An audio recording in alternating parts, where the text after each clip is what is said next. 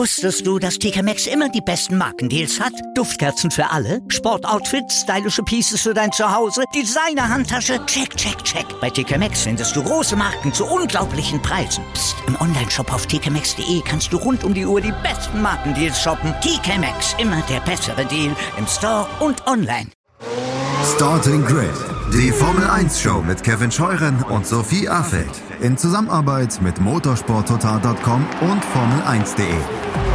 Keep racing auf meinsportpodcast.de.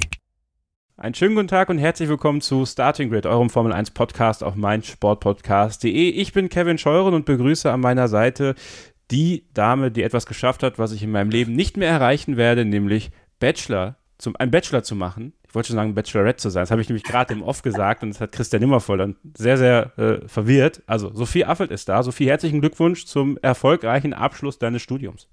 Ja, vielen Dank. Jetzt habe ich, äh, bin ich quasi hauptberuflich Podcasterin sonst ja. erstmal arbeitslos.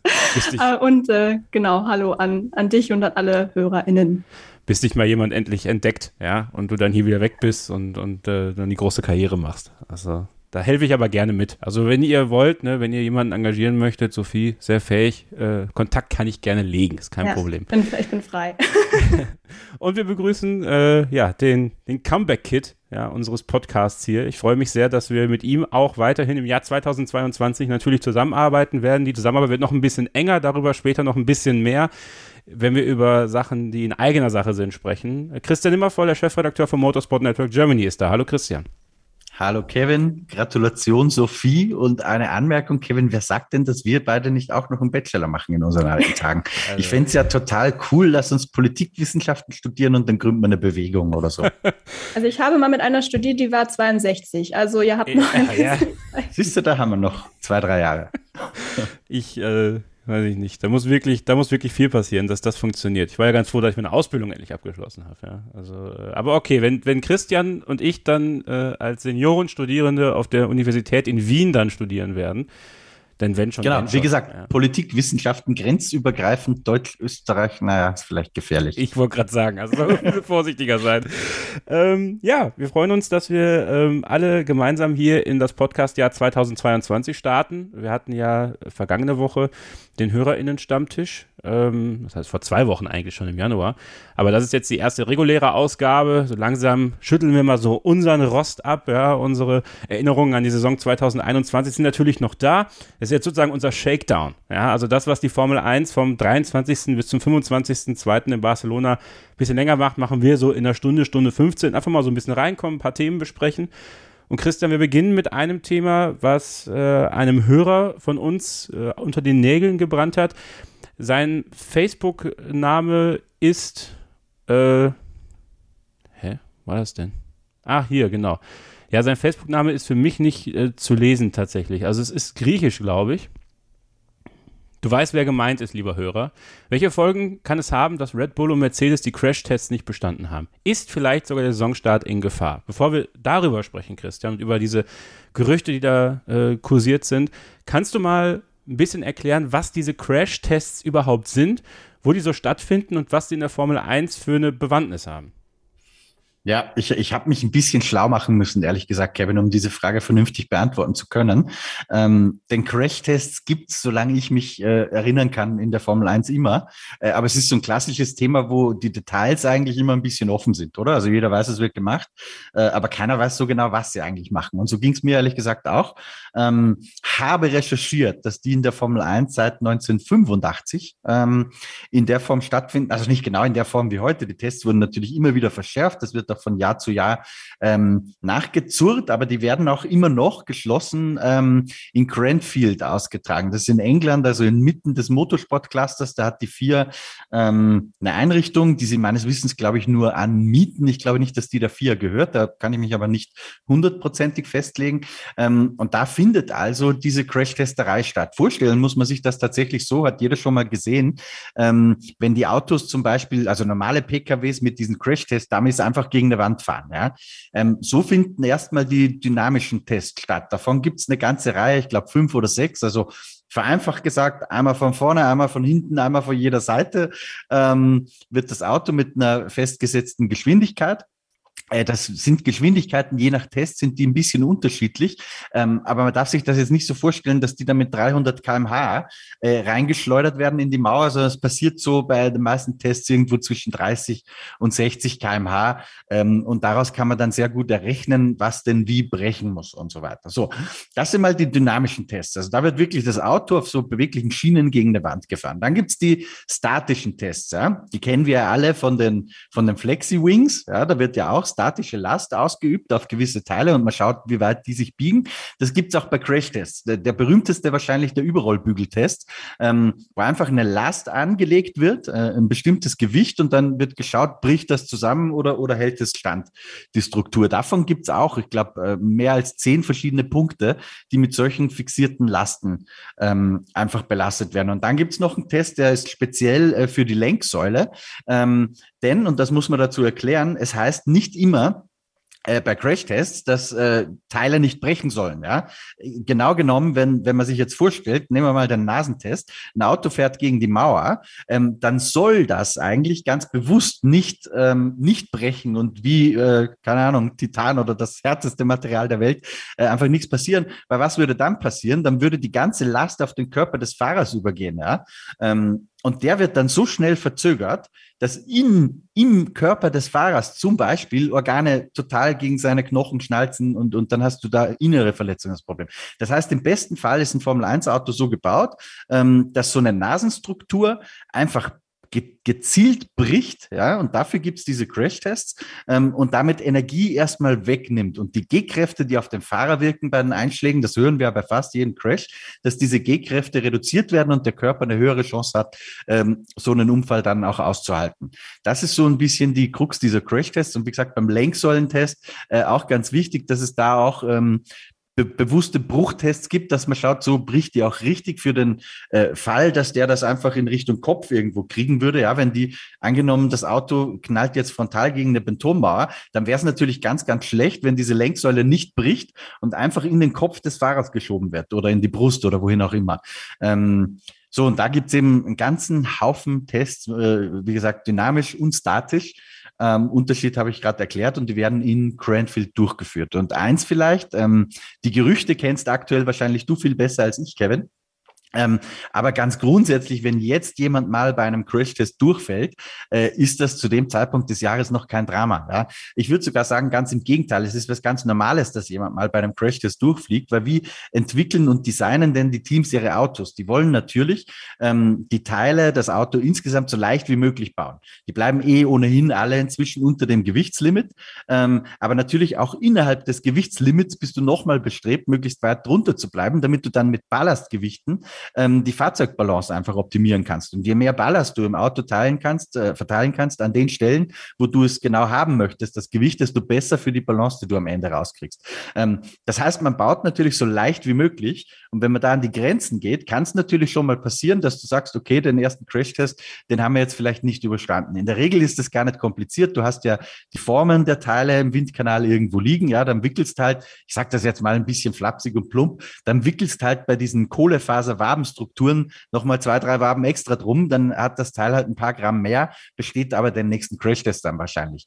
Ähm, das ist zeitlich nichts, was jetzt einen mega langen Vorlauf hat und deswegen würde ich jetzt Meldungen, wo es heißt, ein Team hat vielleicht einen Crashtest noch nicht bestanden, noch mit sehr großer Gelassenheit betrachten zu dem Zeitpunkt.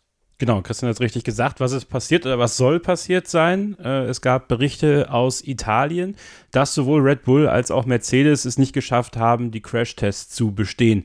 Bei Mercedes ging es um den seitlichen Crashtest und diese seitlichen Crashtests, die sind natürlich für die neuen Autos verschärft worden. Also ähm, dadurch, dass diese, diese, diese, diese Seitenpartie neu aufgebaut wird, äh, wird, muss natürlich da jede Menge mehr passieren, was äh, Aufprallschutz und auch diese, ja, die, die Energielastverteilung sozusagen angeht. Ähm, dass man da aber im ersten Versuch mal durchfällt, theoretisch, ist jetzt nicht so ungewöhnlich. Also Christian hat es ja gesagt, zum jetzigen Zeitpunkt kann das schon mal vorkommen. Bei Red Bull war es so, oder soll es so gewesen sein, dass äh, sie beim Frontal-Crash-Test durchgefallen sind. Aber äh, sowohl von Red Bull als auch von Mercedes gab es da äh, Entwarnung. Und bei Mercedes ist man ja so weit gegangen, dass man auch ein Twitter-Posting veröffentlicht hat mit einem, also man ist da sehr, also wirklich sehr offensiv bei Mercedes, was Social Media aktuell angeht, dass man bereits am 13. Januar diese Tests abgeschlossen hat und das Auto homologisiert wurde. Homologisiert, das ist auch so ein Wort, was es, glaube ich, gefühlt nur im Motorsport gibt für viele. Hom homologiert. Homologiert, ja. Kevin, ich, ich habe ich, in der Mercedes äh, WhatsApp-Gruppe wurde dazu auch was gepostet von Bradley Lord, das ist der Pressesprecher des Mercedes-Teams und das finde ich ganz witzig, weil er hat da geschrieben, ich verkürze es ein bisschen, ähm, nur zur Klarstellung in Bezug auf diese Gerüchte, die du ja gerade beschrieben hast. Unser W13 hat äh, die Homologierung bei der 4 am 13. Januar bestanden ähm, und das ganze Prozedere äh, für die Homologierung oder Homologation, das weiß ich immer selbst nicht genau, wie man da eigentlich du? sagt, ist auch noch in Artikel 13 äh, der technischen äh, Regeln festgehalten. Und er meinte dann so, nachdem wir da dreimal die 13 drin haben, äh, zum Glück sind wir nicht abergläubisch bei Mercedes. ja, ähm, ja, mal gucken. Also, äh, aber, aber lange Rede, kurzer Sinn, äh, der Mercedes ist seit 13. Januar schon durch. Genau. Äh, ebenso durch sind ja auch schon die beiden Ferraris, äh, also Haas und Ferrari, die waren im Dezember schon beim TÜV, haben den bestanden. Also ähm, einiges los in der Formel 1, Sophie. Ähm, du als angehende Journalistin beobachtest natürlich auch, äh, ja, ich will jetzt nicht sagen, dass das Fake News waren, die da gestreut worden sind aus Italien, aber das Winterloch ist sehr groß aktuell in der Formel 1. Wir bemerken das ja auf unseren Social Media Kanälen. Wir, wir, suchen nach Themen, damit wir täglich auch was posten können, das euch vielleicht auch interessiert, wo ihr vielleicht diskutieren könnt.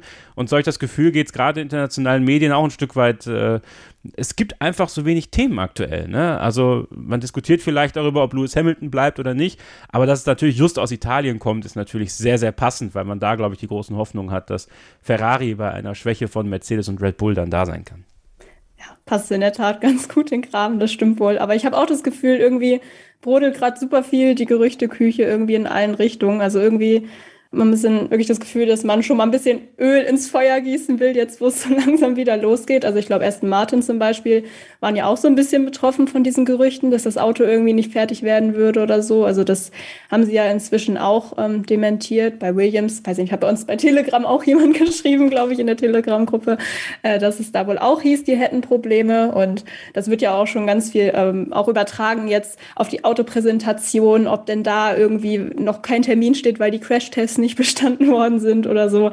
Ähm, würde ich jetzt mal nicht zu viel reininterpretieren. Aber ja, in der Tat äh, ist gerade echt nicht so viel los, logischerweise. Klar, so lange müssen wir jetzt nicht mehr warten. Die Testfahrten sind nicht mehr so weit hin. Aber ich finde, das merkt man auch alleine, dass auch wenn ein Crash-Test bestanden wird, da schicken ja die Teams dann auch immer schon eine Pressemitteilung irgendwie raus. Ja. Und an sich ist das ja auch ich meine, mehr oder weniger selbstverständlicher, wenn die nachher auf der Strecke stehen, dann in Bahrain oder auch in Barcelona schon, dann äh, haben sie diesen Test nun mal bestanden. Eigentlich ist das ja gar keine Meldung so richtig wert, aber ich glaube, da nutzen die PR-Abteilung vielleicht auch die, äh, die News ganz gerne aus, um da auch ein bisschen die Lücken zu füllen. Absolut. Wir wollten euch einfach mal dieses Thema Crash-Tests, weil es auch ein gewünschtes Thema war. Tut mir leid, also ich würde gerne den Namen von, von dir, äh, der du dieses Thema aufgeworfen hast, nennen, aber du hast es auf Griechisch. Ich kann kein Griechisch. Ich kann das nicht. Ich möchte diese Sprache können. Kyriakos Papadopoulos ist mein Lieblingsfußballspieler, ja, aber ich kann diese Sprache nicht. Ich esse sehr gerne Griechisch, aber reden kann ich es nicht. Naja. Kevin, ich habe noch, wenn wir schon vom, vom Essen sprechen, ich habe noch meinen Senf zum, zum Winterloch dazu. Ich mache ja, ja mach. die meisten wissen es inzwischen, äh, seit ein paar Jahren nehme ich mich echt so im Januar ganz gut raus aus dem Ganzen. Ja. Ähm, wie du heute schon gemerkt hast in unserem Off-Gespräch, ich bin, was die aktuelle Newslage und so betrifft, noch nicht hundertprozentig fit. Man möge mir das nachsehen. Ähm, ich mache das jetzt schon seit ein paar Jahren so und ich habe eigentlich immer gemerkt, wenn ich dann so zurückgekommen bin, ich habe eigentlich nichts verpasst. Ja, und das ist, glaube ich, auch dieses Jahr so klar, dass mit Ottmar Safnauer ist jetzt passiert in der Winterpause. Davon habe selbst ich Notiz genommen. Also da kommt man dann eh nicht drum rum, ja, wenn man ein paar einschlägige Kanäle auf Facebook abonniert hat, so hoffentlich auch unsere. Ähm, aber so die großen Dinge, die passieren halt einfach nicht im Winter. Ja, auch die, die Mitarbeiter der Teams, äh, die haben ja durch diese immer kürzer werdende Winterpause immer weniger Zeit. Das heißt, da passieren auch keine großen Interviews mehr, weil sowohl Journalisten äh, als auch Teamchefs und so weiter erstmal in Urlaub gehen äh, und dann wenn sie wieder da sind, wirklich direkt gut zu tun haben. Ähm, und so wird halt alles Mögliche aufgeblasen. Übrigens nicht nur von uns Medien und zugegeben, wir tun das, weil ja. irgendein Content müssen wir ja liefern, ähm, sondern auch von den Teams selbst. Eben wie du gerade beschrieben hast, eine Pressemitteilung für einen bestandenen Crashtest rauszugeben, da, da wäre in fünf Jahren noch niemand auf die Idee gekommen. Ähm, aber aktuell hast halt, wenn du sowas rausgibst, eine Meldung auf den einschlägigen Portalen und damit auch ein bisschen Sichtbarkeit äh, für dein Team. Und Tja, Winterloch, aber nichts Großes habe ich nicht verpasst, glaube ich, oder? Hast du tatsächlich nicht. Also der Winterschlaf hat sich diesmal ausgezahlt, ähm, aber die Saison äh, ist nicht in Gefahr, kein Saisonauftakt in Gefahr.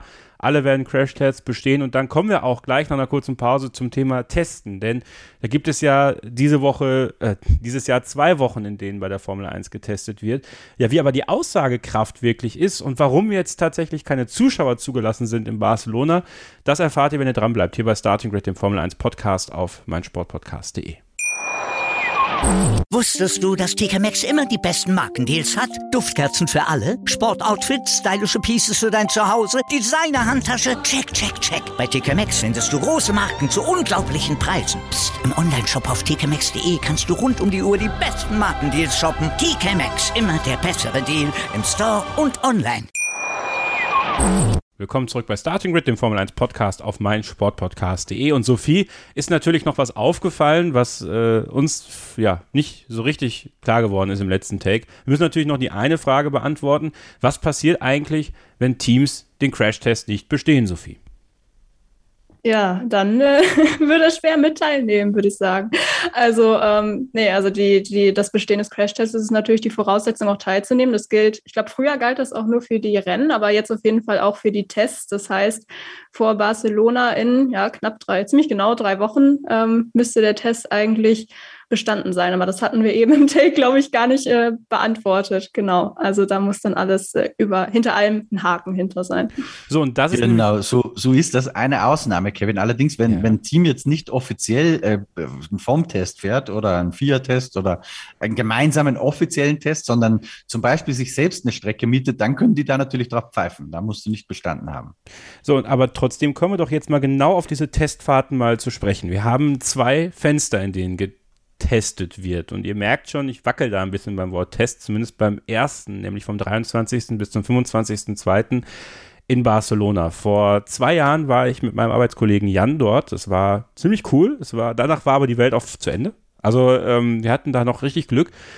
Dieses Jahr wollten auch einige hin, unter anderem auch Sophie, da können wir gleich noch drüber sprechen, die sich gefreut haben, da dabei zu sein. Man hat sich entschieden, keine Zuschauer zuzulassen. Es sind auch keine Fernsehanstalten da, zumindest nicht, um äh, etwas zu zeigen, also an der Action auf der Strecke. Denn es wird weder bei F1 TV noch bei Sky UK noch bei Sky Deutschland noch irgendwo übertragen. Also es ist ein völliger Event, der so ja, außerhalb der Öffentlichkeit ist, außer. Nicht, nicht live zumindest. Dass, dass genau. du irgendwo Highlights sehen kann, genau. glaube ich schon. Ja, genau. Es wird dann halt, also wahrscheinlich, ja, Bilder geben. So oder so, ist ja klar. Aber es werden Printjournalisten da sein. Also man hat vor einigen Wochen, deswegen wunderte mich so ein bisschen die Aufregung auch. Also ich habe schon vor, ich glaube, drei, vier, fünf Wochen gelesen, dass der Plan war, als man Barcelona geplant hat, das war ja noch gar nicht so sicher, dass es da auch so sein wird, dass man das als kleines Bonbon für die Printjournalisten geben wollte, weil äh, aufgrund der Corona-Pandemie, und da kann Christian ja sicherlich noch ein bisschen mehr zu erzählen, beziehungsweise es kommt ja auch immer so ein bisschen raus, auch wenn wir, wenn wir die Livestreams machen auf dem YouTube-Kanal von Formel1.de, dass die Printjournalisten natürlich so ein bisschen die Gelackmeierten sind. Also Fernsehen ist da, Fernsehen hat aber auch immer Zugänge, während Printjournalisten natürlich und das ist ja so ein bisschen die Arbeit an der Strecke, Christian, die ist, die ist sehr intensiv, sehr mühselig auch teilweise, da natürlich an Exklusivinterviews ranzukommen. Man sitzt dann da, man kennt das ja von diesen Bildern von Mick Schumacher, um so einen Tisch herum, bei so einem Roundtable, da sitzen dann alle Printjournalisten und hängen ihr, ihr Aufnahmegerät da rein und dann macht man da halt was draus. Aber es fehlt natürlich auch die, was, deswegen Christian ja nicht bei der, auf der, bei den Strecken ist, es fehlt der Zugang in die, in die, in die, in die Team-Hospitalities, äh, um da mit den, mit den Leuten auch zu sprechen. Und da hat man sich dann überlegt, okay, weil wir das ja nicht übertragen, kriegen dann aber trotzdem die Printjournalisten dann die Möglichkeit, da eine Menge mehr zu machen. Sprich, ein bisschen was Exklusiveres, ähm, ja, so als kleines Entgegenkommen. Das ist natürlich der eine Grund. Der andere Grund ist, Corona, ja, ist ja immer noch eine Pandemie, die wir haben. Hat man sich dann entschlossen, in Barcelona dann auch keine Zuschauer auf den Tribünen zuzulassen, was natürlich bei euch für viel Aufregung gesorgt hat. So, jetzt müssen wir aber mal dieses Wort Test klären, Christian. Also, ich habe nochmal die äh, Formel1.com aufgerufen und da steht, dass das ein Lower Key Pre-Testing Track Session sein soll. Also ein verlängerter Shakedown. Jetzt hat ja Sophie gerade richtig gesagt, man müsste ja dann den Crash-Test bestanden haben vor den Tests. Ist das denn jetzt ein offizieller vom-Test? Das heißt, könnte man theoretisch auch mit einem nicht homologierten Teil dort anreisen, ähm, das einfach mal testen? Oder wäre das dann da dann nicht möglich? Weil so laut Definition wäre ja dann der erste, und das steht ja dann auch danach, Official Preseason Test in Bahrain vom 10. bis zum 12. März. Ja, also dass man mit einem nicht homologierten Auto da tanzen kann, das halte ich nicht für vorstellbar, das glaube ich nicht. Aber ähm, dieses, ist es jetzt ein offizieller Test oder nicht? Ähm, ich fange anders an. Als ich die Pressemitteilung zum ersten Mal gelesen habe, dass dieser erste Test eben nicht im TV übertragen wird, ähm, wie das in den letzten Jahren ja immer der Fall war, ähm, war mein allererster Gedanke, warum haben die das jetzt plötzlich Pre-Test genannt? Ja? Man könnte ja auch sagen, Leute, wir lassen da jetzt kein TV rein oder zumindest niemanden, der live übertragt, aber es ist trotzdem ein Test. Würde ja auch nichts dagegen sprechen. Also mich hat irritiert dieses veränderte Wording. Ja? Und mein verschwörungsdenkender erster Gedanke war tatsächlich, wir haben jetzt eine neue Fahrzeuggeneration und es hat ja teilweise Klagen gegeben darüber, dass man nur noch diese sechs Testtage bekommen hat. Was passiert, wenn die plötzlich merken, so nach den ersten ein, zwei Rennen, boah, wir, unsere Autos sind einfach nicht reif, äh, die fallen reihenweise aus und wir bräuchten eigentlich unbedingt äh, noch ein bisschen mehr Testzeit, gibt aber das Reglement nicht her. Dann könnte man sich, das ist wie gesagt ein bisschen verschwörerisch äh, und ein bisschen ein Stück weit hergeholt von mir, ähm, aber ich interpretiere das ein bisschen so, dass man sich vielleicht mit dieser bewussten Formulierung ein Hintertürchen offen hält, dass der sagt, okay, wenn wir doch noch einen Test brauchen, äh, nach dem ersten, nach dem zweiten, nach dem dritten Rennen, dann war der erste Test halt kein Test, sondern nur so ein Einrollen. Ja? Ähm, ich glaube, dass das nicht so einfach wäre mit den Statuten grundsätzlich mal. Allerdings, wenn sich alle einig sind, dann gilt, wo kein Kläger, da kein Richter und dann würde man da schon eine Möglichkeit finden. Und ich könnte mir vorstellen, dass das tatsächlich ein Grund war, warum er dieses Wording so eigenartig formuliert hat, ähm, wie es jetzt formuliert wurde. Zu dem, was du gesagt hast bezüglich äh, Printjournalisten ein bisschen Bonbons geben, das, ich weiß nicht, ob stimmt, aber ich halte es für plausibel. Ähm, weil ich im Winterschlaf war, weiß ich nicht genau, ob stimmt. Ähm, denn natürlich gibt's da schon Schwierigkeiten. Ja, ich nehme jetzt mal, das ist nicht meine Situation. Ich habe ja das Privileg, bei einer tollen Firma in Festanstellung zu sein. Aber es gibt sehr, sehr viele freie Journalisten. Ja, die bezahlen äh, einen Haufen Geld, dass sie zu allen Rennen reisen können. Ähm, das, das ist teuer. Äh, die Preise steigen auch immer weiter. Ähm, fliegen dann dahin. Ähm, so und dann gehst du in eine Pressekonferenz, die im Fernsehen live übertragen wird. Und während du noch vom Pressesaal äh, zurücklaufen musst an deinen Platz im Presse Pressezentrum, um die Pressekonferenz deinen Kollegen zu Hause zu schicken, ähm, sitzt Mausi 365 Formel 1 Fan schon bei seinem Blog äh, und tippt live bei Sky mit. Ähm, das hat natürlich viele der Journalisten, die sehr viel Geld und Zeit investieren, um wirklich seriös, professionell, auch ganz nah dran und mit Leuten sprechend, auch über die Pressekonferenzen hinaus äh, von der Formel 1 berichten wollen, gestört. Und da gab es immer wieder mal eine Diskussion zwischen uns Journalisten ähm, und der vier, das das letzte Mal, wo das wirklich nicht eskaliert ist, aber wo sehr hitzig diskutiert wird. Und da habe ich mich auch daran beteiligt ähm, war, als zum Beispiel angefangen wurde, die äh, Pressekonferenzen am Donnerstag, die ja erstmal ein sehr kritisches Format hatten, weil da schon mal Tom Clarkson die ersten zehn Minuten äh, mit irgendwelchen äh, belanglosen Fragen und äh, dann dürfen Kinder noch und dann irgendwann ganz hinten äh, kommt der Printjournalist dran, ja, weil man die auch noch im Fernsehen gezeigt hat, so dass jeder die von zu Hause aus sehen konnte. So. Und wo ist dann noch der Anreiz für Printjournalisten, die wirklich sehr, sehr viel Geld investieren, ins eigene Risiko gehen als Freelancer? Ähm, also was hätten die noch für einen Grund, zu Formel 1 Rennen zu reisen? Und um deren Arbeit wieder ein bisschen aufzuwerten, ähm, könnte ich mir vorstellen, dass das eine plausible Erklärung ist, die du da geliefert hast in dem Zusammenhang. Ich, wie gesagt, ich weiß aber nicht mit Sicherheit, äh, ob es tatsächlich so ist. Ja, wie gesagt, ich berufe mich da auch nur auf Internetgerüchte. Ja, wie das halt jeder so macht heutzutage. Er ist also, eben Ma Mausi F1-Fan 1987, habe ich gerade gesagt. Ich bin eher, ich bin eher der Bär. ja, ich bin weniger Maus, mehr Bär. Ähm, Sophie, für dich als Fan ist natürlich super bitter, ne? Weil ähm, du hast geplant, dahin zu fliegen. Ähm, ich meine, du fliegst jetzt trotzdem nach Barcelona, ja, aber es wäre natürlich für dich schön gewesen, dann auch diese Testfahrten vor Ort zu sehen. Deswegen, wie viel Verständnis hast du dafür, dass man halt auch die Fans auf der Tribüne ausschließt? Also ich habe jetzt auf jeden Fall mehr Zeit für Sightseeing. Wenn dann noch jemand Tipps hat, immer her damit. Ansonsten, ich, also ich habe nach wie vor jetzt noch nicht verstanden, ob jetzt Corona wirklich der Hauptgrund ist dafür, dass da keine Fans dabei sind oder ob man das einfach von Formel 1 Seite halt auch nicht wollte vielleicht. Ähm, ich fand die Kommunikation einfach insgesamt nicht so ganz gelungen, muss ich sagen, in dem Zusammenhang. An sich ähm, Corona-mäßig könnte ich es natürlich auf jeden Fall verstehen. Und ich finde es auch gut, wenn es wirklich so wäre, dass halt ähm, man da irgendwie ein Bonbon für die Printjournalisten hat, wobei man dann, glaube ich, jetzt auch nicht viel verloren hätte, wenn Fans dann irgendwie dabei gewesen wäre. Ähm, es passt halt nur so ein bisschen irgendwie ins Bild, was wir ja auch schon öfter angesprochen haben, dass die Formel 1 halt so ein bisschen diese Fannähe noch mehr verliert, die ja eh immer schon nicht so richtig viel da war. Und da passt das jetzt halt auch wieder rein, dass das irgendwie noch eine Möglichkeit ist, wo man eigentlich echt nah dran wäre, die haben jetzt echt ähm, ja wieder genommen wird. Das finde ich halt ein bisschen schwierig und auch wenn man schon nicht dabei sein kann, dass es dann halt nicht mal Live-Timing gibt, finde ich auch ein bisschen schwach. Halt nur die besten Rundenzeiten, die dann jetzt vielleicht aber auch nicht so aussagekräftig sind. Gut, immerhin gibt es ja dieses Videomaterial dann auf den Kanälen der Formel 1. Also für die ist das natürlich super, die werden eine Menge Aufmerksamkeit bekommen. Ansonsten, ja, wie gesagt, wenn es wirklich an Corona liegen würde, würde ich es verstehen. Ähm, sonst eher nicht, ehrlicherweise. Ja, können wir auch mal den anderen Grund äh, ranbringen. Und zwar vom 10. bis zum 12. März sind dann die offiziellen Testfahrten in Bahrain. Die werden im Fernsehen übertragen, bei F1 TV, bei Sky Deutschland, Sky UK. Ja, das wird ganz normal sein. Es gibt ganz normales Timing, es gibt Fans vor Ort. Ja, und dann ist natürlich die andere Seite, Sophie, ähm, ist es vielleicht einfach eine Abmachung mit Bahrain? Ja, dass die ersten Bilder äh, des Jahres mit den neuen Autos, also Live-Bilder, Live-Fernsehbilder vom Bahrain International Circuit sein sollen und halt nicht vom äh, Circuit Barcelona Catalunya.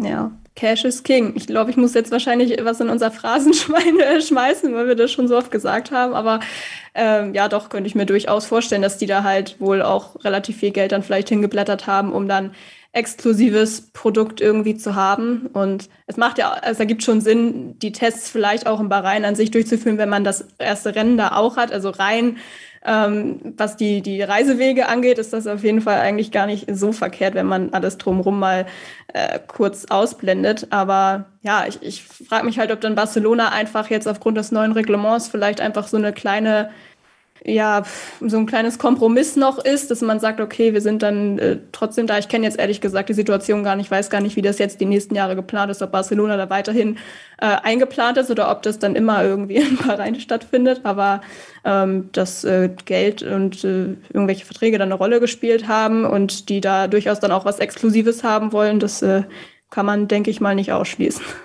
Ja, ich meine, Barcelona ist natürlich dahingehend, Christian, vielleicht noch ganz gut, weil wenn da mal irgendwas kaputt geht, sind die Wege von Großbritannien mit dem Hubschrauber oder dem Flugzeug nach Barcelona jetzt nicht so weit, genau. äh, wie es nach Bahrain ja. wäre. Ne? Genau, richtig. Also die äh, Geld ist für sehr, sehr vieles der Grund in der Formel 1. In, in dem konkreten Fall beim Test glaube ich allerdings nicht, dass das tatsächlich eine Rolle gespielt hat bei der Wahl der Location. Aber was wir die letzten Jahre halt immer hatten, äh, war eine Diskussion unter den Teams. Ähm, testen wir lieber in Barcelona oder testen wir wieder in Bahrain? Und da gab es für beides Fürsprecher. Ja? Ähm, die einen haben gesagt, Barcelona, Kevin, wie du richtig gesagt hast, Wege viel kürzer. Ähm, das heißt, wenn du nach den drei Tagen in Barcelona oder sogar währenddessen merkst, okay, das und das und das müssen wir jetzt echt schnell nachbauen, dann ist der Weg halt viel kürzer. Äh, und nach diesem ersten Test, der ja auch die letzten Jahre schon immer eher so ein bisschen Funktionstest war, ja, wo es dann wirklich an Performance ging und so, das war immer eher die zweite Woche schon. Aber der erste Test ist eher dieser Funktionstest. Ja, den kannst du auch bei kühleren Temperaturen fahren. Und da schlage ich jetzt so ein bisschen die Brücke zu Bahrain. In Barcelona haben wir es noch gar nicht so lange her auch schon erlebt, dass beim Test Schnee war. Das heißt, lernen in Bezug auf Setup und solche Dinge kannst du original genau gar nichts. Da kannst du nur schauen, ähm, läuft der Motor vernünftig, aber zu sehen, wie Reifentemperaturen ja nicht repräsentativ, wenn du da drei Grad hast. Ähm, deswegen haben viele gesagt, lass uns lieber nach Bahrain gehen, ähm, wogegen sich aber auch einige gewehrt haben, weil das natürlich unendlich viel teurer ist für die Formel 1 Teams, ähm, den, den ganzen Krempel nach Bahrain zu verschiffen. Und wenn du dann ein Problem hast ähm, mit irgendeinem Teil und ein Teil neu fliegen musst, dann fliegst du halt nicht und zahlst auch nicht den Billigflieger, wo teilweise Dinge tatsächlich im Handgepäck mitgenommen werden mit, äh, keine Ahnung, EasyJet von London Heathrow nach Barcelona, was eine sehr günstige Verbindung ist, sondern dann zahlst halt mal richtig Asche und sehr lange Reisezeit ähm, von London Heathrow nach äh, Manama. Und das ist der Grund, warum man, glaube ich, gesagt hat, dieses Jahr, so, wir machen ein bisschen beides. Wir machen diesen ersten Shakedown. Wer da Probleme hat, hat sehr kurze Wege zurück in die Fabrik. Ihr seid alle schnell da. Äh, keine Zeitverschiebung, nix. Äh, könnt schnell reagieren. Ähm, packt euer Auto zusammen und dann beim zweiten Test geht's ein bisschen unter repräsentativeren Bedingungen in Bahrain zur Sache. Ich glaube, da hat man einfach einen Mittelweg aus verschiedenen Meinungen unter den Formel 1 Teams gefunden dieses Jahr, den ich persönlich bin jetzt da nicht der Top-Experte, was das betrifft, aber der mir auch sehr plausibel erscheint.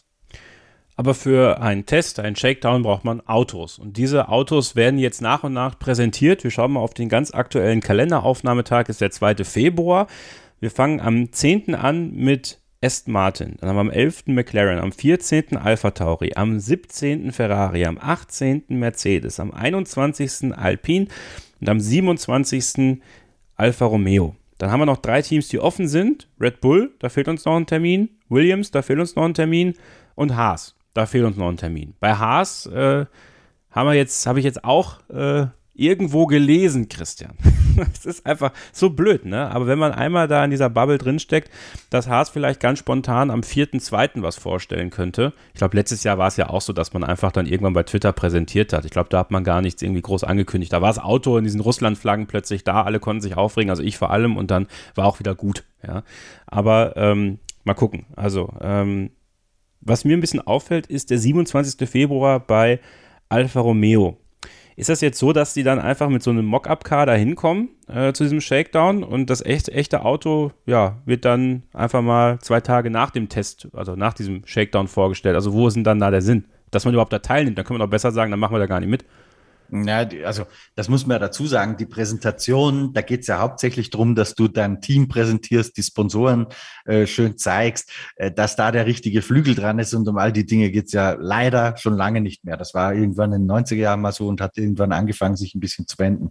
Ähm, das, ich kann mir nicht vorstellen, dass die da mit dem Mockup hinfahren, weil so eins zu bauen wäre ja viel teurer. Äh, die werden halt vielleicht nicht die offizielle Lackierung beim ersten Test ausfahren, das haben wir schon öfter gesehen in der Vergangenheit und dann quasi im vollen Kleid, im vollen neuen Farbenkleid, äh, den erst äh, danach zeigen. Alles andere würde mir sehr, sehr unlogisch erscheinen.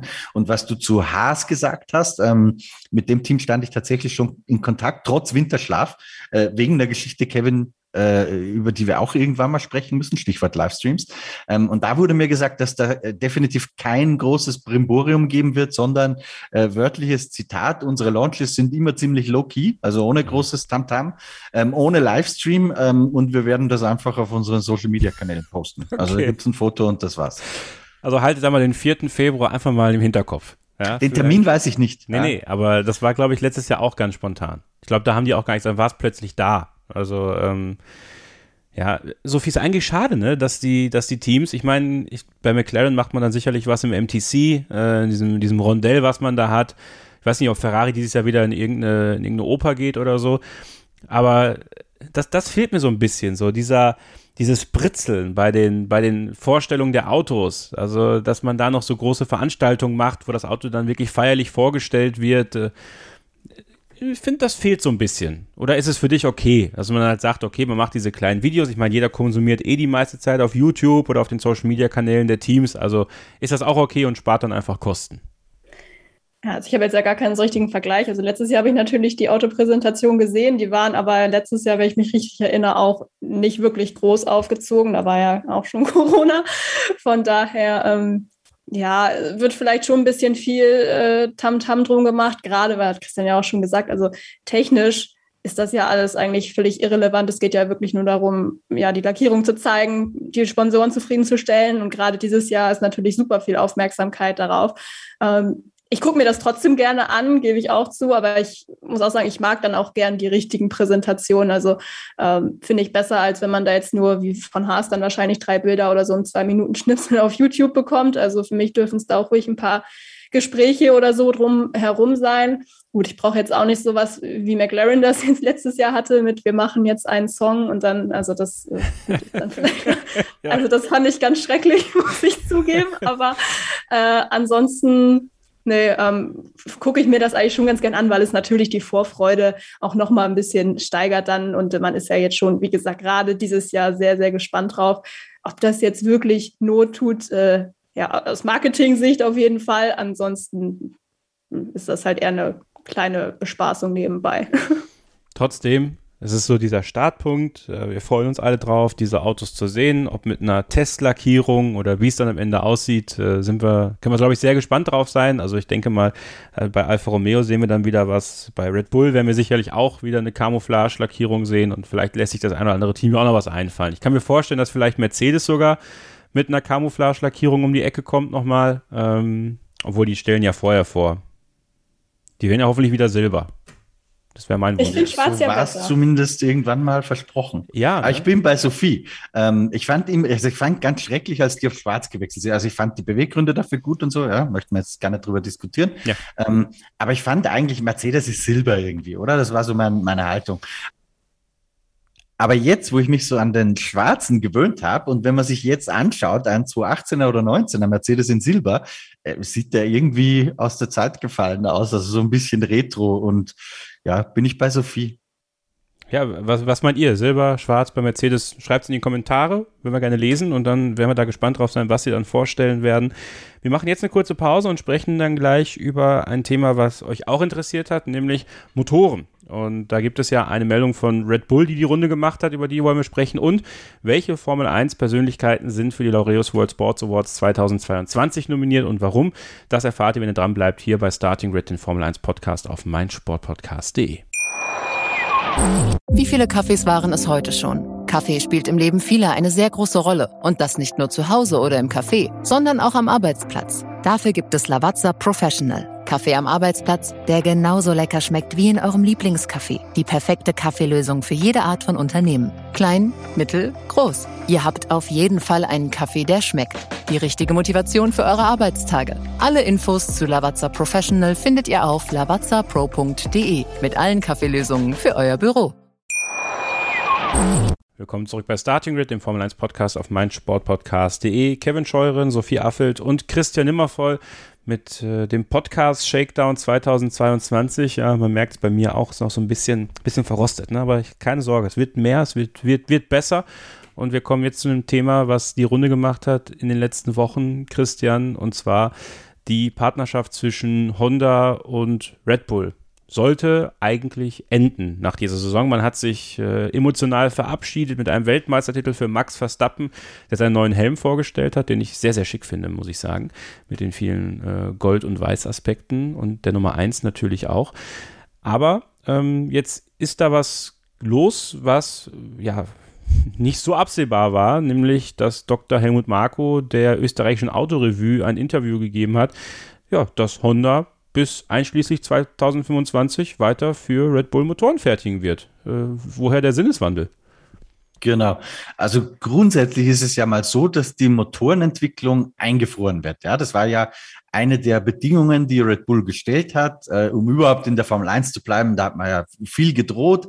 Ähm, aber jedenfalls hat man sich darauf geeinigt, okay, es gibt diesen Engine Freeze, ja, was Voraussetzung war dafür, dass Red Bull dieses ursprünglich geplante Modell fahren konnte, das da heißt, wir kaufen äh, die IP, also das geistige Eigentum, sozusagen die Baupläne und vielleicht ein paar fertige Motoren ähm, bei Honda ein und dann machen wir mit Red Bull Powertrains, das ist ja diese neue Abteilung, die da gerade aufgebaut wird, auch rund um Ben Hodgkinson, wo man jetzt eine ähm, Einigung gefunden hat mit Mercedes, wann er freigegeben wird ähm, und ganz viele andere Ingenieure, die da auch schon arbeiten. Ähm, und da passiert sozusagen die Wartung dieser Motoren. Ähm, Red Bull hätte definitiv nicht leisten können äh, mit dieser verhältnismäßig kleinen Bude, soll nicht respektlos klingen, aber das hat natürlich äh, gemessen an den großen Konzernen sehr wenig Power und Motorenentwicklung ist ein, ist ein Riesenthema, wie selbst ein Konzern wie Honda am Anfang erfahren musste. Ähm, das hätten die natürlich niemals hingekriegt, einen eigenen Motor zu bauen. Deswegen hat man sich dieses Konstrukt mit Honda ausgedacht.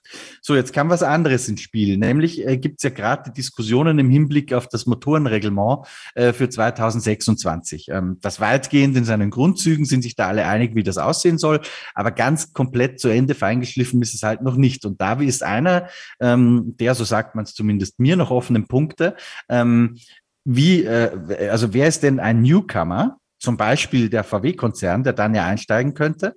Ähm, und wer ist kein Newcomer? Der, der, große Unterschied oder warum das relevant ist, ist, ähm, weil neue Einsteigern sollen gewisse äh, Zugeständnisse gemacht werden. Das könnte zum Beispiel sein, das ist alles noch ein bisschen in Diskussion, dass die mehr Prüfstände betreiben dürfen oder längere Prüfstandszeiten haben dürfen, als die, die ja schon seit 2014 mit diesen Hybridmotoren fahren und schon sehr viel Erfahrungsvorsprung haben. Ja, das hat man so ein bisschen als Bonbon hingelegt. Liebe VWs, schaut her, ähm, ihr kriegt ein paar Zugeständnisse, dafür ist die Wahrscheinlichkeit geringer, dass ihr hoffnungslos hinterherfährt, äh, wenn ihr in die Formel 1 einsteigt.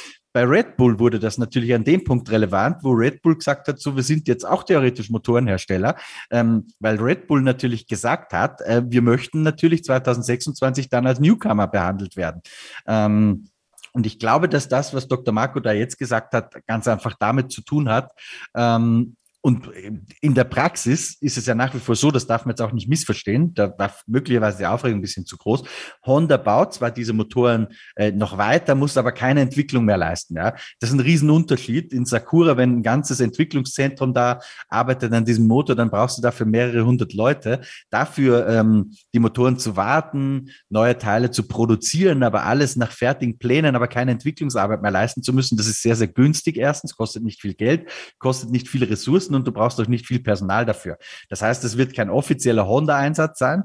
Ich, ich glaube, ich hoffe, ich habe es im Winterschlaf nicht verpasst, aber ich glaube, es gibt auch noch keine Entscheidung, äh, wie der Motor denn jetzt offiziell heißen soll. Ich persönlich glaube ja, es wird einfach ein, ein Red Bull sein, aber vielleicht lässt man sich da irgendwas anderes einfallen.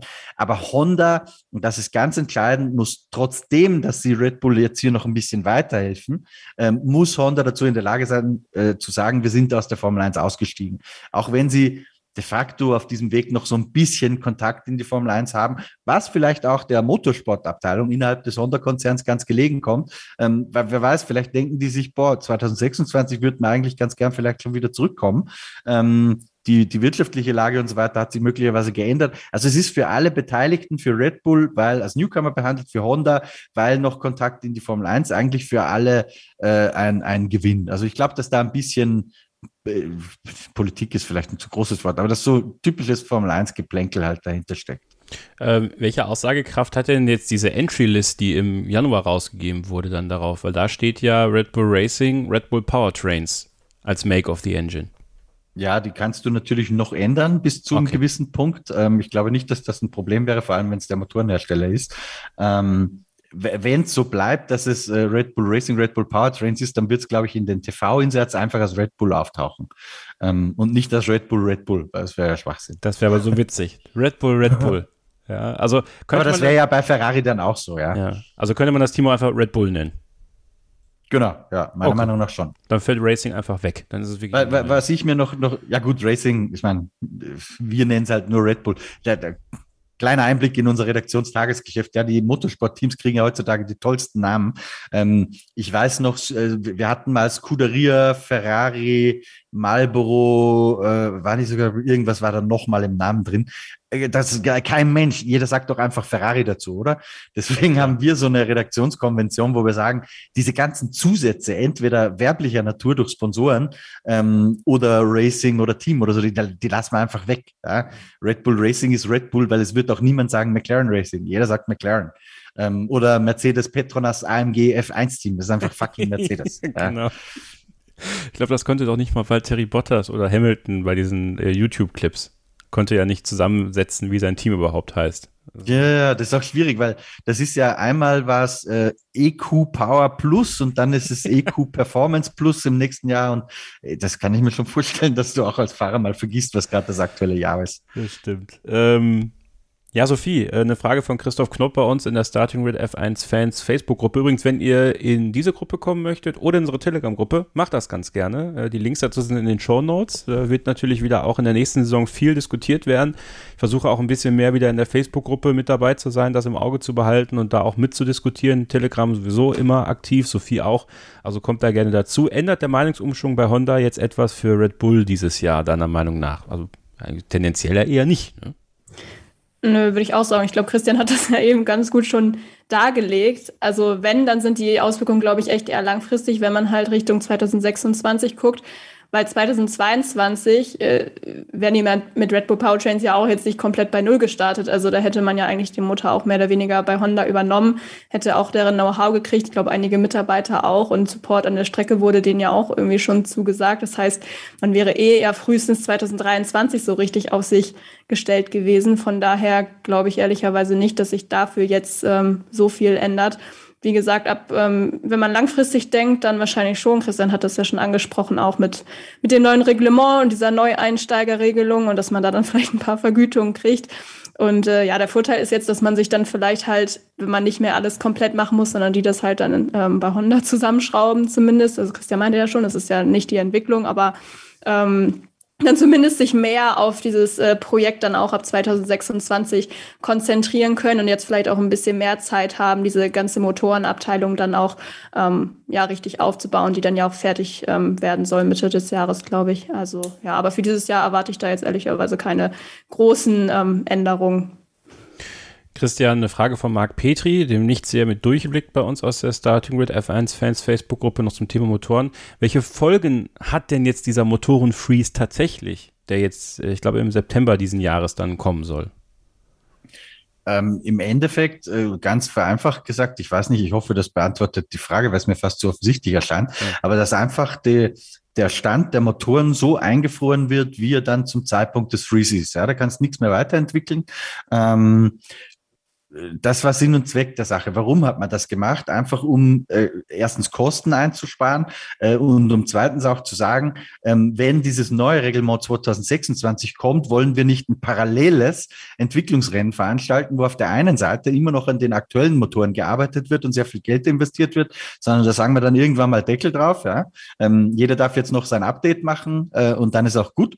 Ähm, und parallel dazu wird noch ein komplett neuer Motor wieder entwickelt. Da, da wäre die Kostenspirale also ganz extrem in die Höhe gegangen. Ähm, das waren so die Gründe, warum man sich darauf verständigt hat.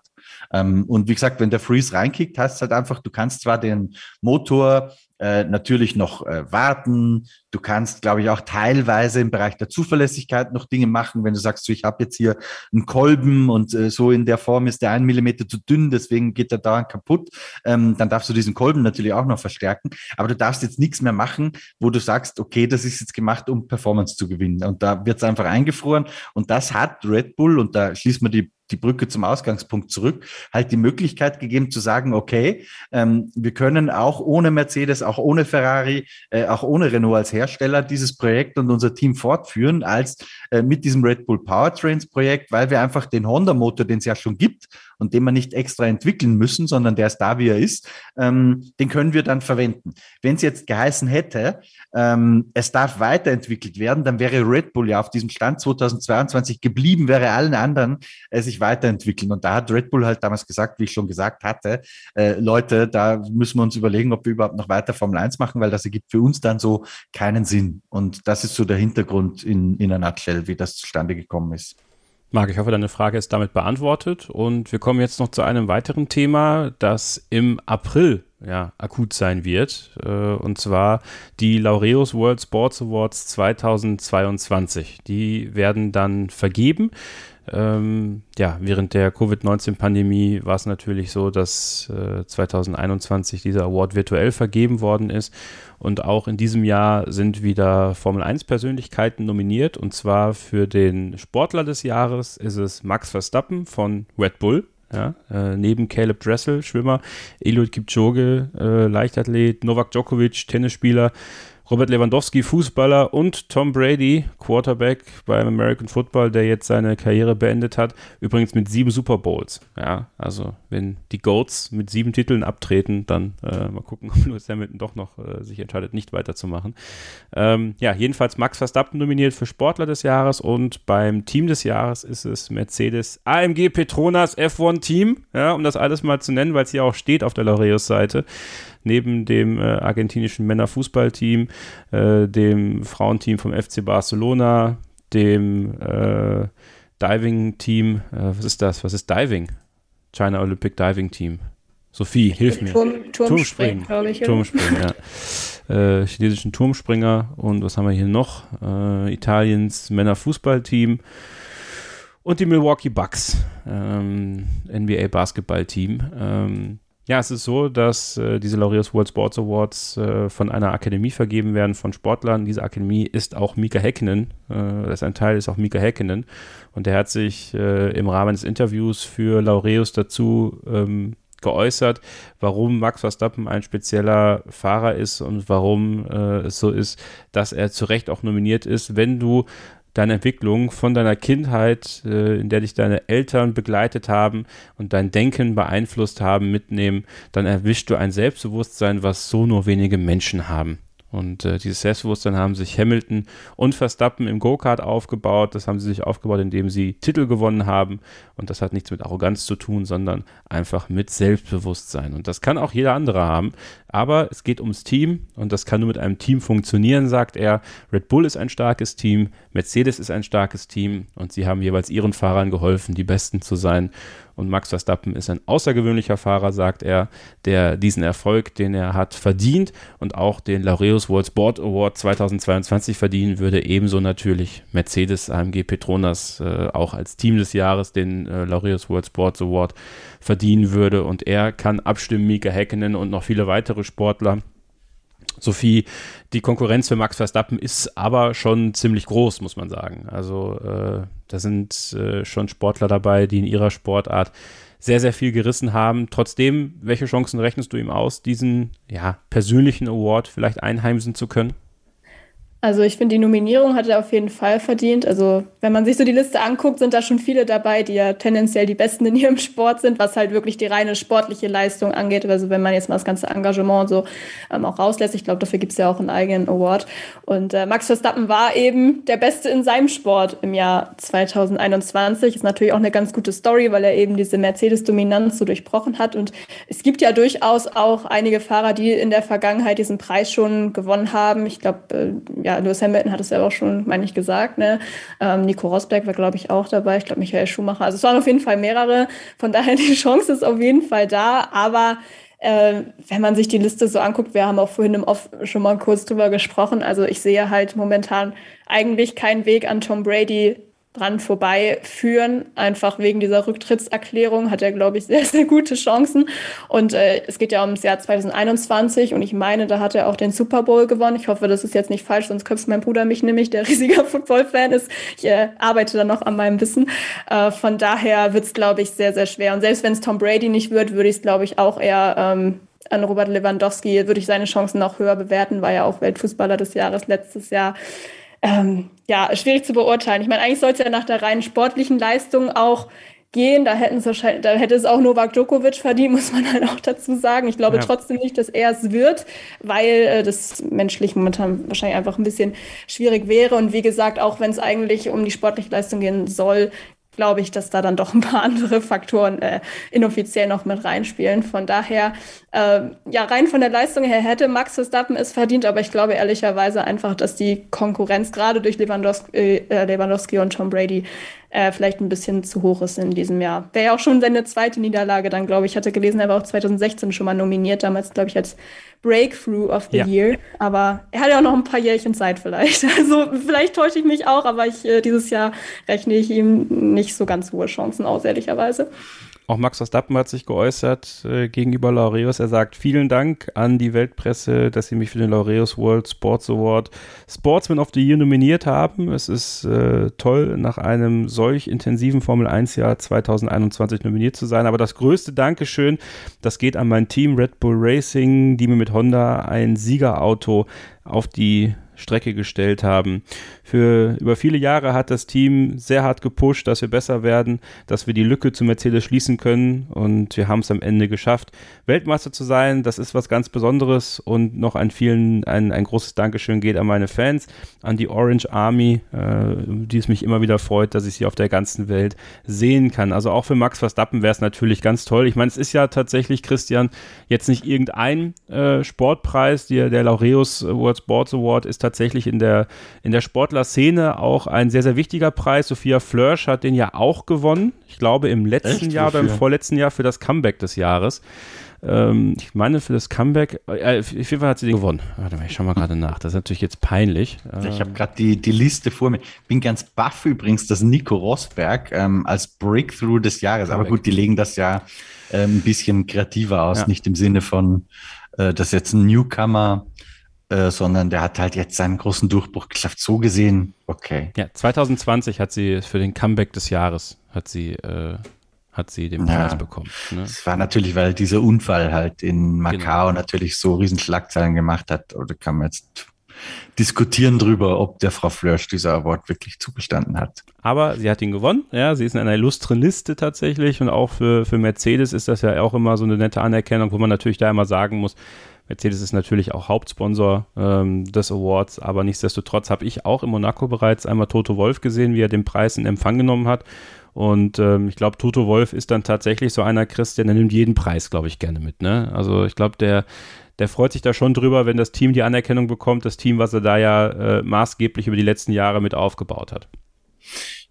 Also ich möchte nichts unterstellen, aber ich glaube, dass gerade beim Laureus Award, wo ja auch Mercedes-Benz einer der Hauptsponsoren ist, ähm, Toto dann schon auftauchen würde, um diesen sehr schönen Pokal, wie ich finde, übrigens äh, in Empfang zu nehmen.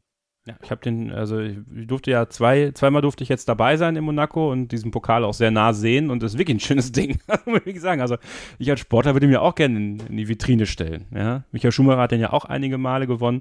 Also ähm, im April wird das Ganze vergeben. Wir werden das beobachten und werden dann auch darüber sprechen, ob dann eine Formel 1 Persönlichkeit oder ein Formel 1 Team ähm, diesen Award gewinnt und das wird auch auf meinsportpodcast.de natürlich wieder weiterhin ein Thema sein, denn Laureus äh, kommt hier vor und wird auch besprochen. Übrigens Comeback of the Year äh, aus dem Motorsport noch dabei, Marc Marquez äh, aus der MotoGP. Ja, und äh, der hat wirklich viele Comebacks schon gehabt dieses Jahr. Also da kann man, kann man vielleicht davon ausgehen, dass er vielleicht eine gar nicht so schlechte Chance hat, diesen Pokal dann auch zu gewinnen. Wir machen jetzt nochmal eine Pause und dann sprechen wir gleich im letzten Take über so ein paar Sachen, die Starting Grid betreffen in diesem Jahr. Und ähm, das, was wir so vorhaben, wollen wir mal so ein bisschen darüber sprechen, äh, damit ihr so einen Eindruck bekommt, in welche Richtung das Ganze gehen soll mit dem Podcast und äh, mit den Livestreams auch, die Christian und ich machen.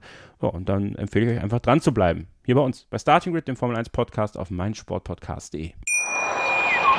Ich habe mich natürlich schockverliebt, weil die war wirklich ganz, ganz klein. So begann die Mensch-Hund-Beziehung zwischen Christina und Tierschutzhund Frieda. Und wie es danach, nach dem ersten Moment der Verliebtheit, so weiterging und welche Klippen es danach zu umschiffen galt, das hört ihr in der neuen Ausgabe von Iswas Dog, dem Podcast für harmonische Mensch-Hund-Beziehungen. Iswas Dog mit Malte Asmus. Überall, wo es Podcasts gibt.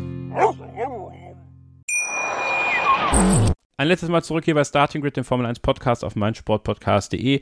Ein bisschen äh, was in eigener Sache noch. Äh, das halten wir jetzt gar nicht mal so lang, aber wir wollten euch einfach mal erklären, wie wir das dieses Jahr machen wollen. Denn wir haben so ein bisschen Feedback gesammelt im letzten Jahr, ähm, nachdem wir ja hier eine personelle Veränderung hatten, Sophie dazu geholt haben im Laufe des Jahres und äh, ich ja einfach die Hörerinteraktion ein bisschen steigern wollte habe ich gemerkt, also das ist dann immer so die Sache, ne? Also hört man auf die wenigen Lauten oder auf die vielen, die es runtergeladen haben. Und ich mache jetzt einfach das Beste aus beiden Welten. Sophie, äh, wir haben uns überlegt, dass wir ähm, die regulären Ausgaben, also quasi im Grunde genommen genau diese Ausgaben wie jetzt oder auch die Vor- und Nachberichterstattung, ja, als Dreierteam machen, damit die Leute sich auch daran gewöhnen können. Achso, sorry, das war eine Frage. Ähm, ja, genau, das haben wir uns so gedacht. Es gab ja viel ähm, das Feedback auch, dass äh, diese Hörerbeiträge einfach getrennt werden von den HörerInnen-Stammtischen dann auch. Und äh, genau das machen wir dann in diesem Jahr. Ihr könnt euch aber weiterhin auch über Sprachnachrichten ähm, beteiligen, wenn ich da jetzt genau. nicht komplett falsch informiert bin. Aber genau, ähm, generell haben wir gedacht, machen wir das jetzt einfach erstmal in diesem Dreiergespann erstmal weiter und äh, ja, hoffen natürlich, dass das dann für den Großteil von euch äh, ja auch okay ist. Aber davon gehe ich jetzt mal aus, so wie das Feedback bislang war. Genau. Also wir haben das letzte Jahr auch für uns einfach genommen, um so ein paar Sachen auszuprobieren, was funktioniert, was funktioniert nicht. Und äh, wie Sophie es auch schon richtig gesagt hat, ihr habt wie immer die Möglichkeit, Sprachnachrichten zu schicken. Die Nummer dazu findet ihr in den Show Notes.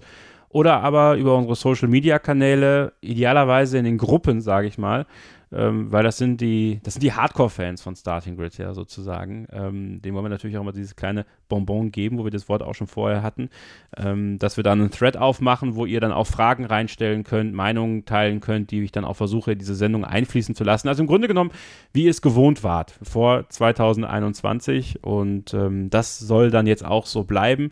Äh, das Ganze wird dann nicht immer mit Christian sein, aber dann halt mit einer Kollegin oder einem Kollegen von Christian, wenn Christian mal nicht kann. Äh, wir wollen ihn ja auch nicht zwingen, hier dabei zu sein. Er macht es ja freiwillig, ja. Und äh, oh, ich bin sehr gern dabei. Ich weiß, aber du sollst halt auch mal, äh, dein, ich glaube, dein Winterschlaf und da auch mal nichts zu tun tat dir ganz gut. Und äh, ich weiß, dass es dir Spaß macht und ich weiß, dass, dass die Leute dich unheimlich gerne hören. Aber wenn jetzt mal Stefan dabei ist oder vielleicht mal Maria Reier oder Ruben Zimmermann, dann ist das auch nicht schlimm. Aber es wird dann immer so sein, Sophie, ich plus jemand vom Motorsport Network Germany. Dann wird es einmal im Monat den Hörerstammtisch geben, den Hörerinnenstammtisch. Ähm, das bleibt. Und das ist uns auch ganz wichtig, dass das bleibt. Und das wird dann so sein, dass da nicht immer zwingend jemand vom Motorsport Network Germany dabei ist. Also wenn es dann passt, dann wird jemand dabei sein, aber wenn nicht, dann sind wir halt unter uns. Ja, und ähm, damit ihr einfach auch viel Raum habt, viel Möglichkeit habt, über das zu sprechen, was euch gerade so beschäftigt. Und wenn es sich anbietet, äh, an manchen Stellen mal eine kleine Spezialfolge zu machen, vielleicht mit Christian, äh, wo ihr dann dabei sein könnt, vielleicht eine monothematische Folge, dann äh, werden wir das auch einfließen lassen. Aber wir versuchen das wirklich so ein bisschen grundsätzlicher zu trennen. Dann werden wir den Rückspiegel reaktivieren. Der Rückspiegel war ähm, eine Produktion von Stefan Ehlen und mir, ähm, wo wir auf die illustre Geschichte der Formel 1 zurückgeblickt haben, ja. Und ähm, das werden wir nochmal weitermachen. Ich muss ganz ehrlich sagen, ich hatte eigentlich geplant, das in der Winterpause zu machen. Aber bei mir war einfach so ein Loch nach dem äh, Saisonfinale, dass ich nichts mit Formel 1 zu tun haben wollte. Ich wollte nicht mal was aus der Historie wissen. So, ich war einfach fertig. Für ein paar Wochen hatte ich keinen Bock auf Formel 1. Ich weiß nicht, ob es da euch auch mal so ging oder nicht, ähm, aber so war es bei mir. Und deswegen haben wir nichts produziert. Aber äh, der Plan steht, wir wollen ähm, eine Staffel machen, in der wir auf die Geschichte der Formel 1-Teams schauen. Ähm, woraus ist äh, Mercedes entstanden? Woraus ist Red Bull entstanden? Alpha Tauri entstanden? Wie ist da die Geschichte? Wie, wie eng war es da schon mal bei den Teams? Also, wenn das einer weiß, dann ist es Stefan Ehlen und deswegen äh, werden wir das machen. Und wir machen die zweite Staffel Women in Motorsports in diesem Jahr und äh, da freue ich mich schon sehr drauf. Und wenn ihr da Vorschläge habt, wenn wir mal einladen sollen, eine junge Motorsportlerin, ähm, die äh, muss keine Monoposto-Serie fahren, sondern kann äh, ja alles fahren wegen meiner, ja, die es schaffen will, die, die nach vorne will oder, oder die einfach darüber sprechen will, wie es vielleicht auch nicht geklappt hat, dann äh, sehr gerne Vorschläge einreichen über unsere Social Media Kanäle oder per Mail an kevin.scheuren.meinsportpodcast.de. Zwei, drei äh, habe ich da schon im Auge. Ein Interview haben wir schon aufgenommen, das werden wir schon sehr bald veröffentlichen. Und dann wird es in unregelmäßigen Abständen wieder Women in Motorsports geben, weil das äh, hat euch auch sehr gefallen. Deswegen würde ich das gerne nochmal reaktivieren. Ja, und äh, das ist das Starting Grid Jahr 2022. Christian, wir sind aber auch noch ähm, in Livestreams unterwegs und äh, ich freue mich sehr, dass, dass ähm, ja, wir dann noch ein bisschen, bisschen enger zusammenarbeiten werden, ähm, auch im Videobereich auf euren Kanälen von Formel1.de und motorsporttotal.com. Ähm, ja, aber gerade die Livestreams, die verändern sich ja dieses Jahr ein bisschen, weil äh, es fällt ja ein Tag weg. Genau, Kevin. Das müssen wir, glaube ich, unseren Zuhörern hier auch immer ein bisschen erklären, dass wir zwei verschiedene Plattformen haben. Der Podcast, da ist äh, mein Sportpodcast sozusagen der Chef und damit du mein Chef eigentlich und nicht nur dein Gast. ähm, wohingegen bei den Livestreams auf dem YouTube-Kanal von Formel 1, das ist umgekehrt. Da bin ich dein Chef. Ja? Also haben wir ein 50-50. Ähm, die Livestreams, so wie ihr sie kennt, die werden wir dieses Jahr äh, beibehalten. Also am Abend nach jedem äh, Tag eines Rennwochenendes werden wir das schön gemeinsam auseinandernehmen nehmen, Kevin. Ähm, aber was wir noch zusätzlich machen dieses Jahr ist, dass wir auch von den Testfahrten und von den Launches, ähm, teilweise von den Launches, da komme ich gleich drauf, aber auf jeden Fall von den Testfahrten auch immer abends äh, mit einem Livestream berichten werden. Übrigens auch vom ersten Barcelona-Testlon. Also da vielleicht besonders interessant, weil ihr ja nichts sehen könnt irgendwo bei Sky oder F1 TV, weil dieser Test ja nicht übertragen wird. Wir vom Motorsport Network sind natürlich mit Fotografen, mit Journalisten vor Ort in Barcelona dabei und diese Infos werden wir dann auch am Abend äh, jeweils der Testtage für euch aufbereiten. Vielleicht am ersten Testtag sogar schon zum Mittag. Da schauen wir mal, ob sich das lohnt oder nicht. Alle Infos dazu gibt's im Community-Tab auf Formel1.de und ganz besonders freut mich, dass wir dieses Jahr auch zum ersten Mal äh, Team-Launches live auf unserem Kanal zeigen können. Kevin und ich werden die offiziellen Feeds von den Teams, soweit uns das denn autorisiert wurde, ähm, live kommentieren und ich kann verraten, dass das mit Mercedes auf jeden Fall klappen wird. Also den Mercedes-Launch. Steigt Lewis Hamilton denn jetzt in dieses Auto ein oder nicht? Kein großer Cliffhanger mehr, aber gut. ähm, das gibt's bei uns mit deutschem Kommentar, so wie ihr das kennt. Ähm, wir werden das auch ein bisschen übersetzen für euch. Wir werden ein bisschen vorher schon dabei sein, euch erklären, was euch erwartet und danach so ein bisschen analysieren, was wir da gemeinsam gesehen haben. Ähm, also auch für alle die, die nicht der englischen Sprache so mächtig sind, äh, glaube ich, ein ganz interessantes Angebot. Und mit anderen Teams äh, stehen wir aktuell noch in Verhandlungen. Das sieht teilweise ganz gut aus. Habe ich irgendwas vergessen, Kevin? Die Kanalmitgliedschaft. Ach, die Kanalmitgliedschaft, genau. Ähm, was wir auch bieten dieses Jahr ist die Kanalmitgliedschaft. Erstens ermöglicht es äh, bei den Live-Chats, äh, bei den Livestreams im Live-Chat uns direkt Fragen zu stellen oder dort einfach zu interagieren. Das haben wir nur noch für Kanalmitglieder in diesem Jahr. Deswegen, weil so viel äh, letztes Jahr kommentiert wurde und teilweise auch leider ein bisschen unter der Gürtellinie, wie es immer so ist im Internet, wenn zu viele Menschen auf einen Haufen zusammenkommen. Deswegen haben wir gesagt, okay, ähm, wir machen eine Kanalmitgliedschaft, das kostet 3,99 Euro im Monat, ist jederzeit kündbar. Und das eigentliche Hauptzucker, äh, wie der Österreicher sagt, äh, für unsere Kanalmitglieder ist, dass wir einmal im Monat auf dem YouTube-Kanal von Formel1.de auch einen Stammtisch haben. Das war im Dezember ein ganz besonderer Stammtisch, wie ich finde. Da hatten wir als Gäste äh, Bernd Mailänder, den Safety-Car-Fahrer, der mittendrin war in dieser irren WM-Entscheidung. Ja. Alex Wurz, den GPDA-Direktor und vom Fernsehen, äh, von Sky Sascha Roos und vom ORF Ernst Hausleitner. Und war eine tolle Geschichte. Da konnten auch die Zuschauer mal äh, wirklich direkt mit der Webcam reinkommen und halt einfach mal mit Alex Wurz oder Bernd Hausleitner plaudern und denen ihre Fragen stellen. Bernd, Januar, Bernd Hausleitner, wer ist das denn? Das ist der Bruder. Äh, Bernd, Bernd Mailänder, Entschuldigung. und im, im Januar hatten wir das gleiche gerade gemacht äh, mit Max Sura. Ähm, da hat es auch noch fünf Stunden gedauert, ja. Nicht alle fünf Stunden war der Max Sura dabei, aber dann haben wir wirklich mit allen Fans geplaudert und war eine super tolle Atmosphäre. Kevin, mir hat es jedes Mal Spaß gemacht. Ja. Ganz entspannt, so wie es in der echten Kneipe sein würde, mit einem Gläschen Wein in der Hand oder auch ein paar mehr Gläschen in meinem Fall. Ähm, und dann plaudern wir halt einfach über die Formel 1. Ja. Das, wie gesagt, ist Kanalmitgliedschaft bei Formel1.de. Wer das nicht zahlen möchte, auch das ist mir, wenn du mir die Zeit noch gestattest, Klar. Kevin, sehr, sehr wichtig. Der sieht trotzdem, mit Ausnahme des exklusiven Mitgliederstammtischs, aber alle anderen Videos, äh, die wir veröffentlichen, die gibt es natürlich trotz Kanalmitgliedschaft für alle gratis. Ja. Ähm, nochmal, um das auch zu unterstreichen, was mir auch erneut aufgefallen ist beim, beim Kanalstammtisch letzte Woche, aber auch schon beim letzten HörerInnen-Stammtisch hier bei uns. Ich schätze die Interaktion mit euch extrem. Ähm, ich merke einfach, dass die Leute, die sich am Ende bereit erklären, in so eine Sendung zu kommen, ob das der Podcast ist oder ob das so ein Livestream ist, ähm, dass es denen daran gelegen ist, auch eine Unterhaltung zu haben. Und äh, ich habe mich letztes Jahr das ein oder andere Mal dabei ertappt, dass ich zu viel darauf gegeben habe, was jemand äh, geschrieben hat, was auch einfach ist, sich hinter seinem äh, Nickname zu verstecken und irgendeinen Scheiß zu schreiben. Aber ähm, ich schätze die Interaktion äh, mit euch in den Gruppen, ich schätze die Interaktion mit euch gerade auch in diesen Live-Formaten und deswegen finde ich das auch ganz toll, dass ich das auf zwei Ebenen mit euch machen kann. Äh, sowohl face-to-face -face sozusagen über Webcam mit Christian auf dem Kanalstammtisch von Formel1.de als auch hier. Und ich finde es einfach auch super, dass diese Zusammenarbeit zwischen dem Motorsport Network Germany ähm, uns hier bei Starting Grid einfach noch weiter, äh, sich weiter verzahnt. Und ich glaube, das ist einfach ein tolles Paket, was wir euch da insgesamt bieten können. Also auf allen Ebenen nicht nur äh, beste Informationen, sondern wie ich finde auch beste Unterhaltung. Und das soll es halt auch sein. Ja, also es muss nicht immer äh, es muss nicht immer Bier ernst sein. Ja, man kann einfach ein paar Bierchen trinken und dann ist man auch weniger ernst. Und deswegen äh, nennt man dann seinen äh, Gast auch mal Bernd Hausleitner. So, ähm, das war's eigentlich. Ja, also das war nochmal so ein ja, kleiner. Nimmervoll ist halt nimmervoll, weißt du? Richtig. ähm, ja, und Oder immer voll eigentlich. Immer voll. Es, es, ist das selbst dabei beim, beim sich selbst verarschen, vertraut euch nicht noch. Unfassbar. Ja, so ist das. Und äh, ich glaube. Äh, deswegen macht Sascha Hausleitner Fernsehen einfach besser als ich. Wann bist du wieder bei Sky zu sehen? Ist da schon der nächste Plan da? Wenn du wieder zugeschaltet Nee, sein wirst? weiß ich noch gar nicht, aber Ah. mit den Kollegen wird sicher auch sein oder andere Mal passieren. Sehr schön. Ähm, ja, also, äh, wenn ihr wollt, dann schaut euch auf jeden Fall den Launch von äh, Mercedes dann im Livestream auf YouTube an bei Formel1.de. Wir werden äh, bald schon wieder hier für euch auch einen Podcast machen. Ähm, werden mal gucken, dann die Nachrichtenlage das hergibt, dass wir nochmal äh, was reinschießen. Ansonsten äh, werde ich mir mal Stefan packen vielleicht und einen Rückspiegel aufnehmen.